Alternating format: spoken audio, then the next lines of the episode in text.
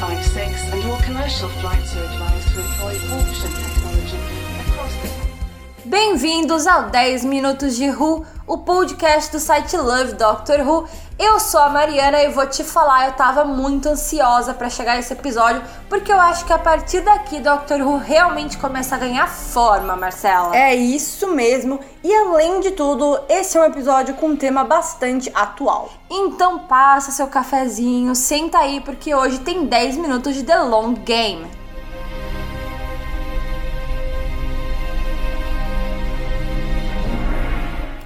Bom, superficialmente falando, Marcela, eu acho que The Long Game, se você não olhar, se você não chegar ali pela primeira vez com um olhar crítico, ele pode parecer só mais um episódio de ficção científica com alguns comentários sociais enfiados ali no meio de alienígenas e vilões. Mas aí, quando você para para pensar realmente, esse episódio, na verdade, ele é quase que uma aceitação, né? É abrir os olhos para essa realidade do que é a televisão hoje em dia. É como se fosse um reconhecimento de que realmente existem armadilhas para te prender, para te segurar na frente da televisão, sabe? Pois é. E esse, ele é um episódio muito curioso, porque por um lado, ele é extremamente importante, porque ele vai plantar algumas sementinhas ali que vão ser colhidas lá no final dessa temporada. E por outro lado, ele é um episódio que ele vai tentar ali tratar de vários assuntos que são bem interessantes. Lembrando aí que esse é um roteiro que o Russell é, escreveu lá pra série clássica, que ele ofereceu pro showrunner da série clássica, mas que não foi aceito. Muito bem lembrado. E a história de The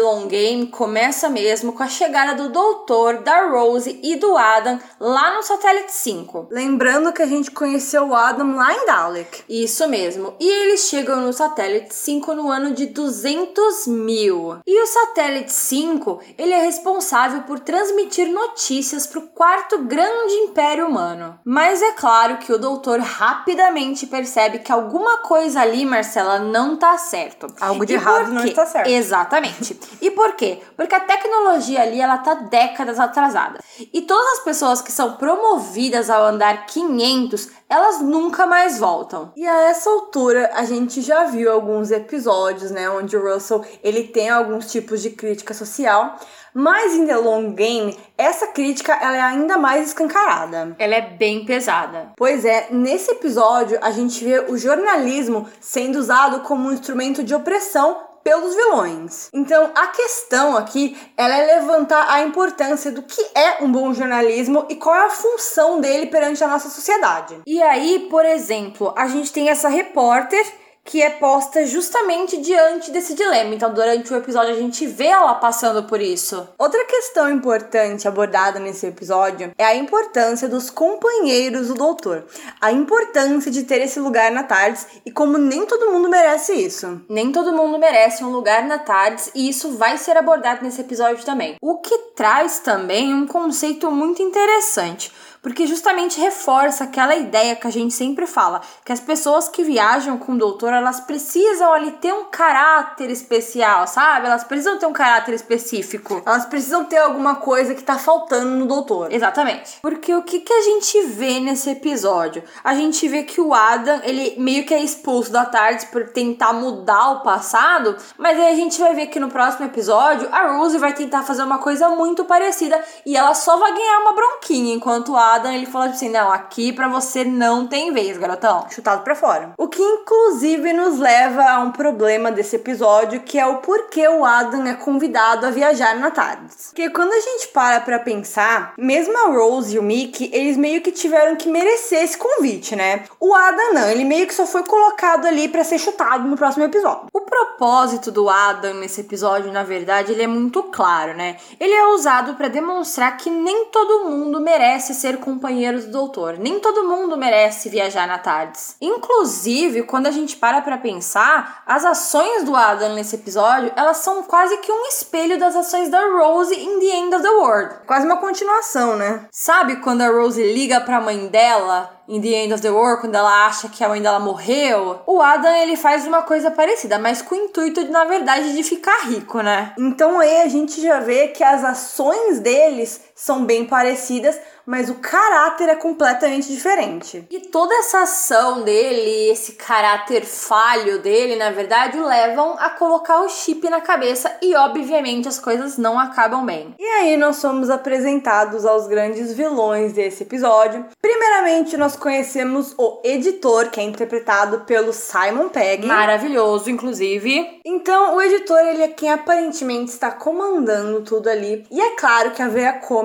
do Simon Pegg não vai ser desperdiçada nesse episódio, que inclusive o personagem dele tem um senso de humor que eu diria um tanto estranho. Então, Todos os trabalhadores do Satélite 5, eles têm esse chip na cabeça que acaba permitindo que eles continuem trabalhando mesmo depois de morrer. Então, tipo, zero respeito pela morte de qualquer pessoa ali. A realidade da coisa mesmo é que eles só precisam ser eficientes. Só que mais tarde, a gente vai descobrir que o editor, na verdade, também ele só é mais um empregado que trabalha para esse grande chefão que é dono da estação e que também é dono de todos os humanos. Pois é, e tudo aquilo ali tá girando em torno de apenas uma coisa, que é manipular as notícias que as pessoas vão ouvir. Então, o editor e o chefão lá, que é dono de tudo, eles em teoria poderiam construir qualquer narrativa para influenciar a humanidade. E nesse caso, se você controla as notícias, se você controla o jeito que a informação chega até outra pessoa,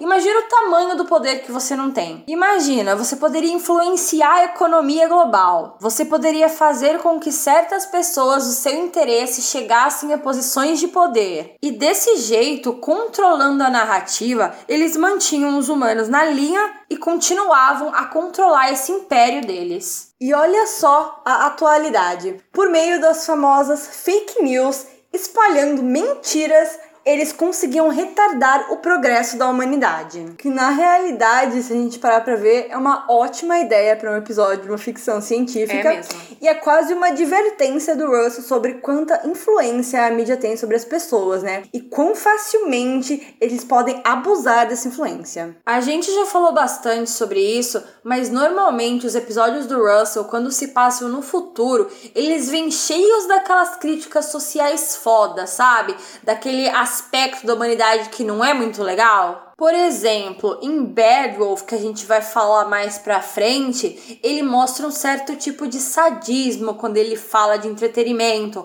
Ou em Gridlock, mais pra frente ainda, ele mostra a confiança cega que as pessoas tinham nas autoridades. No caso, como você mesmo mencionou, todos esses episódios se passam no futuro. E aí, em The Long Game, o Russell sugere que os humanos eles têm o hábito de ignorar as coisas, minimizando qualquer inconsistência para não ter que lidar com a possibilidade de que às vezes o governo não tenha em vista os nossos melhores interesses. The Long Game é um ótimo episódio. Ele é engraçado, ele é rápido, provocador e ele mostra outra ótima mensagem do Rusty Davis. Ele também é um episódio significativo para o que vai acontecer mais tarde na temporada.